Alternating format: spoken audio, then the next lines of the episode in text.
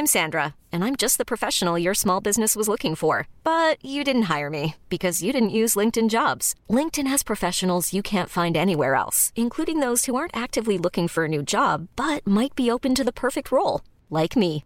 In a given month, over 70% of LinkedIn users don't visit other leading job sites. So if you're not looking on LinkedIn, you'll miss out on great candidates like Sandra. Start hiring professionals like a professional. Post your free job on linkedin.com/achieve slash achieve today.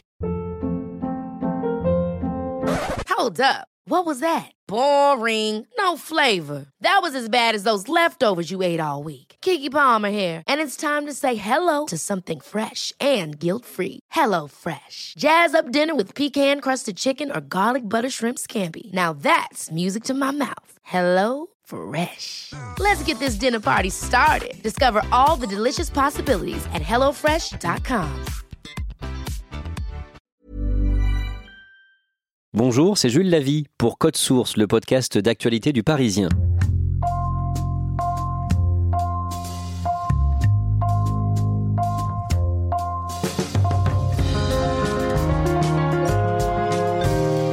On a tous un gilet jaune dans la bagnole. Foutez-le en évidence sur le tableau de bord. Un petit code couleur pour montrer que vous êtes d'accord avec nous avec le mouvement. On entend euh, tous ces bruits de grenades assourdissantes, ces jets de gaz lacrymogène qui sont lancés par les forces de l'ordre pour tenter de disperser plusieurs centaines de gilets jaunes. Moi qui habite en campagne, c'est vital, il me faut une voiture. Qu'est-ce que ça sera en 2020 On sera à combien?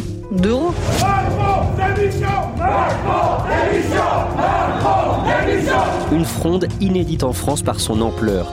D'abord contre l'augmentation des prix des carburants, puis contre la baisse générale du pouvoir d'achat. À travers tout le pays, manifestations, occupations de ronds-points, barrages filtrants, des hommes, des femmes en colère de tous bords politiques se parlent sur les réseaux sociaux et vont réussir à faire reculer le gouvernement. Mais le mouvement des Gilets jaunes sera sans lendemain. Un an après, Code Source revient sur cette mobilisation avec une série anniversaire de trois épisodes. Premier épisode, l'espoir.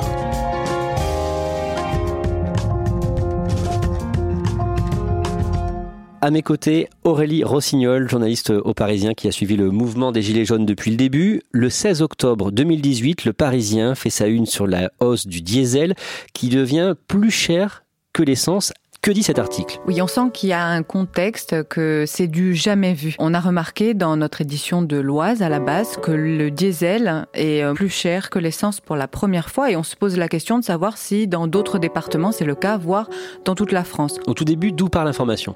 Un hasard total, nous avons une reporter qui couvre les inondations dans l'Aude et quand elle fait le plein, elle euh, se rend compte que le diesel est plus cher que l'essence et elle nous envoie une photo. Tout de suite, notre service économie est sollicité et ainsi que notre cellule data et innovation pour qu'ils mettent le nez dans les données euh, et voir si ça existe ailleurs ou si c'est une exception. Et donc là, qu'est-ce qu'ils trouvent? En réalité, c'est pas du tout euh, une exception locale. On se rend compte qu'il y a un phénomène. On se rend compte qu'entre 20 et 30% des stations-service sont concernées. Euh, Le diesel est plus cher que l'essence. Et cette information euh, paraît alors qu'il y a beaucoup de mécontentement en France. On sent que ça monte, on sent qu'il y a quelque chose. Euh, Il y a un mois de ça, on fait d'ailleurs euh, notre fait du jour, c'est notre dossier qu'on met en une qui ouvre le journal chaque jour. On se rend compte qu'il y a une recrudescence des vols d'essence. C'est le retour des siphonneurs. Et ça part d'un département en Ile-de-France, mais peu à peu, on se rend compte que les gendarmes constatent ça un peu partout en France. On sent qu'il y a quelque chose. Rapidement, l'information est reprise par d'autres médias. En regardant les prix dans cette station, on pourrait croire à une erreur. 1,62€ le litre d'essence, 1,65€ le gazole. Le gasoil, plus cher que le samplon dans près d'une station sur deux en Ile-de-France. Ce matin, la hausse de ce carburant suscite la colère de certains automobilistes lors de leur passage à la pompe. Et ça provoque des réactions chez les lecteurs du Parisien, réactions notamment d'une certaine Priscilla Ludowski. C'est l'une qu'on considère comme une des figures du mouvement aujourd'hui. C'est entre autres partie d'elle, une internaute lambda, auto-entrepreneuse en Seine-et-Marne, qui six mois auparavant avait tenté de lancer une pétition. Elle en avait marre euh, de payer trop cher son essence. Elle en fait une pétition, ça prend pas vraiment, Euh, mais quand elle voit que le sujet revient dans l'actualité, notamment grâce aux Parisiens, Elle relance sa pétition sur Facebook. Et là, c'est des milliers de signatures tout de suite. Et Priscilla Ludowski va faire le tour des médias. En plus, elle a une figure, elle parle bien, elle fait le tour des médias, y compris télé. Nous, aux Parisiens, on lui fait faire une vidéo tribune qui est très vue. Alors j'ai lancé une pétition qui s'intitule pour une baisse des prix des carburants à la pompe, lorsque je me suis rendu compte que ma facture de carburant augmentait de plus en plus depuis l'année dernière. J'ai fait quelques recherches pour savoir un petit peu de quoi était composé le, prix du carburant et, je me suis rendu compte à ce moment-là que les taxes euh, y étaient pour beaucoup. Elles représentaient environ 60% du montant. Et ça, petit à petit, sa pétition euh, récolte de plus en plus de signatures. C'est des dizaines de milliers de signatures très vite. En quelques jours, euh, elle bat des records. Quelques jours plus tard, une autre automobiliste, Jacqueline Moureau, exprime sa colère sur Facebook cette fois-ci. Oui, Jacqueline Moureau aussi utilise Facebook pour poster une vidéo coup de gueule. Elles se connaissent pas du tout, mais au même moment, elles ont la même problématique. J'ai deux petits mots à dire à Monsieur Macron et son gouvernement. Quand est-ce que ça va se terminer la traque aux conducteurs que vous avez mis en place depuis que vous êtes là? Les nouveaux contrôles techniques. La moitié des voitures ne passent plus. La hausse du prix du carburant. Ensuite, la chasse aux véhicules diesel. L'augmentation du nombre des radars. Là, maintenant, c'est... Euh, il y en a partout. Il y a une forêt de radars en France. Où va la France, monsieur Macron? Elle fait 5 millions de vues en quelques jours. C'est le moment aussi où on parle dans l'actualité des 80 km/h sur le réseau secondaire? Oui, c'est vrai que c'est un tout. Il y a une préoccupation des Français liée à l'automobile. Il y a le carburant, il y a les 80 km/h. C'est vrai qu'il se passe quelque chose. Et ça prend tellement d'ampleur qu'Emmanuel Vargon, la secrétaire d'État à l'écologie, répond à Jacqueline Moureau. C'est un peu fou parce que c'est une internaute lambda, Jacqueline Moureau, euh, en Bretagne, qui n'a pas de rôle particulier, elle n'est pas élue.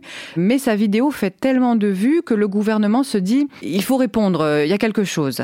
Alors, euh, comme au départ on parle de taxes carburant et vraiment d'essence, on se dit c'est la secrétaire d'État à la transition écologique qui va lui répondre. Alors ça tombe assez mal pour elle parce qu'elle est en vacances, elle est en famille euh, au Royaume-Uni, elle est dans la chambre de son fils quand elle fait une vidéo pour lui répondre en mode selfie, elle aussi, de façon un peu spontanée. Et qu'est-ce qu'elle dit? Eh ben, elle lui répond que non, il n'y a pas du tout de complot du gouvernement contre les automobilistes nous savons très bien que la voiture, c'est un mode de transport indispensable, en particulier dès qu'on sort des villes. Notre politique en matière de voiture, elle est très simple. Plus de sécurité, moins de pollution, moins de changement climatique. On parle de 4 centimes d'euros par litre d'essence, de 7 centimes par litre de diesel. Tout le reste de l'augmentation, c'est l'augmentation du prix des carburants. Bon, la réponse n'est pas vraiment entendue. Il y a un point commun entre les deux interventions, celle de Priscilla Ludowski et celle de Jacqueline Mouron. Oui, c'est évident, c'est les réseaux sociaux. C'est en ça que ce mouvement est euh, inédit.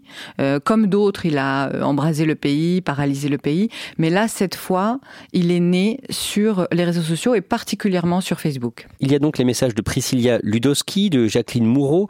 Il n'y a pas de mouvement politique derrière tout ça? Non, à ce moment-là, on a enquêté pour savoir s'il y avait de l'instrumentalisation politique derrière tout ça. On a épluché les profils, notamment sur Facebook, bien sûr, et on se rend compte que non, ils ne sont pas spécialement liés à des partis politique.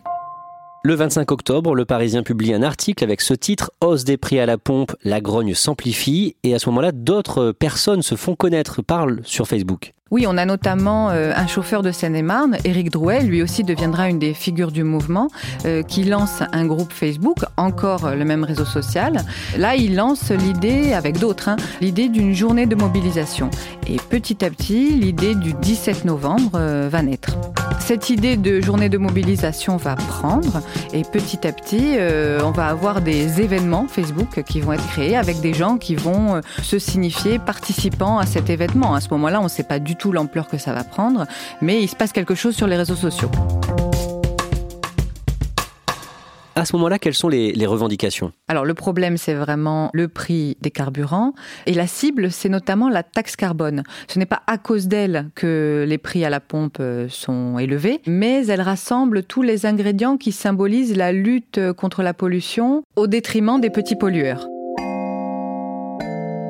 Le 24 octobre apparaît pour la première fois le symbole des Gilets jaunes. Oui, ça c'est encore un hasard. Euh, c'est un certain euh, Ghislain Coutard, un Narbonnais de 36 ans, technicien de maintenance, qui fait 300 km par jour.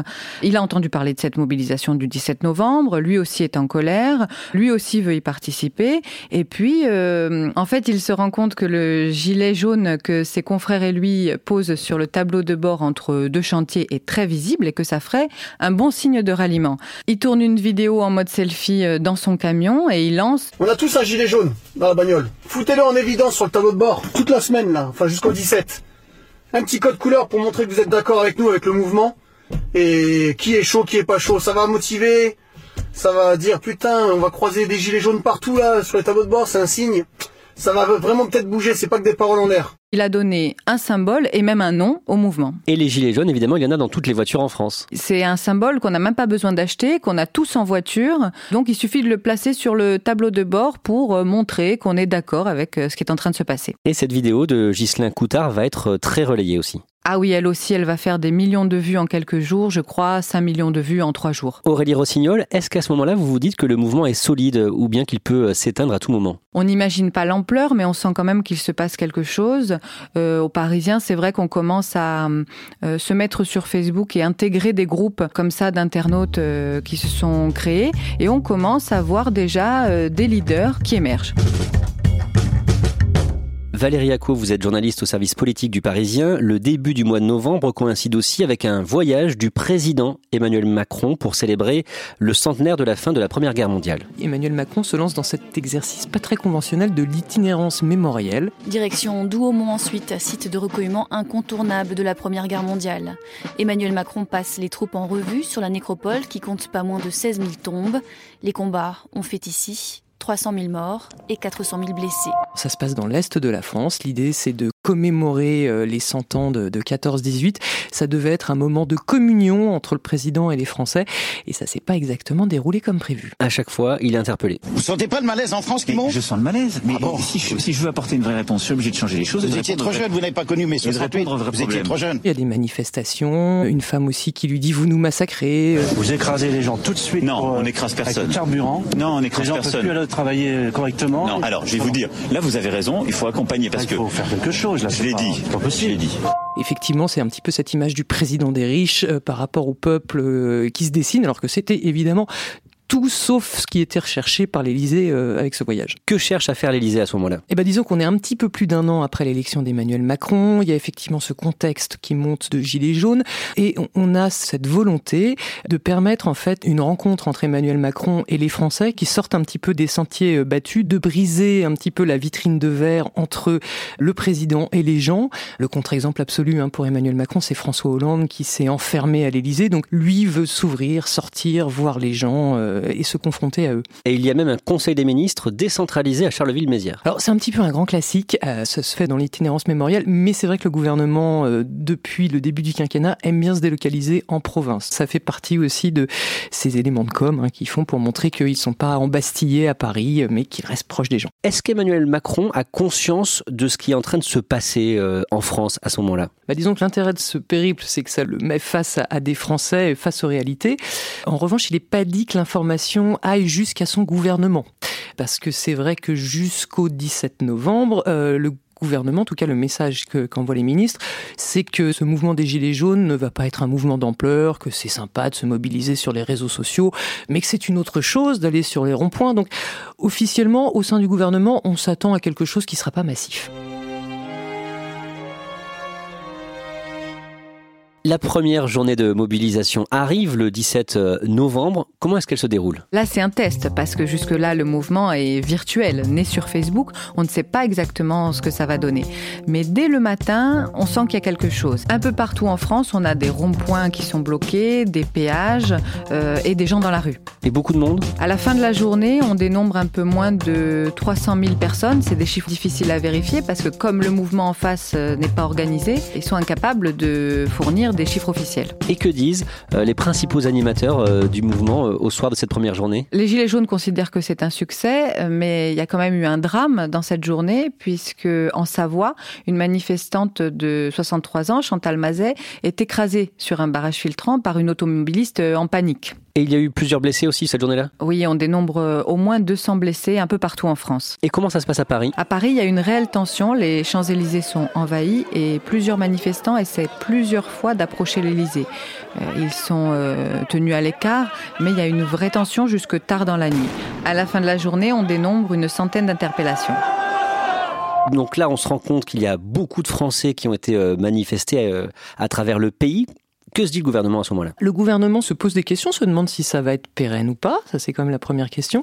La première réaction, c'est aussi d'essayer de décrédibiliser le, mouvement, de faire valoir que c'est des gens qui sont un petit peu extrêmes, euh, qui sont un petit peu racistes aussi, ça on l'entend quand même beaucoup, qui sont pas représentatifs des Français.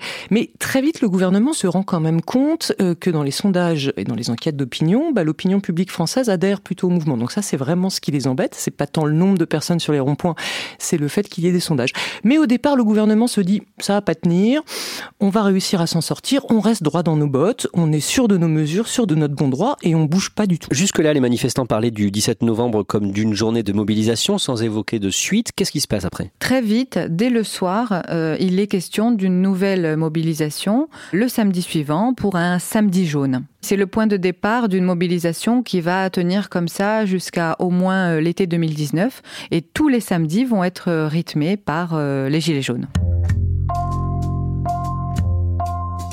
Merci à Aurélie Rossignol et Valérie Yacco. Dans le prochain épisode de notre série anniversaire Gilets jaunes, les violences du 1er décembre. Cet épisode a été conçu, préparé et produit par Clara Garnier-Amouroux, réalisation Benoît Gillon et Alexandre Ferreira. Code Source est le podcast d'actualité du Parisien. Nous sommes disponibles sur toutes les applications de podcast, mais aussi Deezer et Spotify.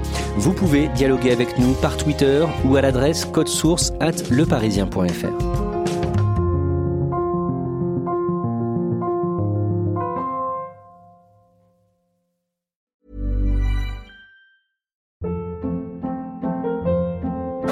Hold up. What was that? Boring. No flavor. That was as bad as those leftovers you ate all week. Kiki Palmer here, and it's time to say hello to something fresh and guilt-free. Hello Fresh. Jazz up dinner with pecan-crusted chicken or garlic butter shrimp scampi. Now that's music to my mouth. Hello Fresh. Let's get this dinner party started. Discover all the delicious possibilities at hellofresh.com.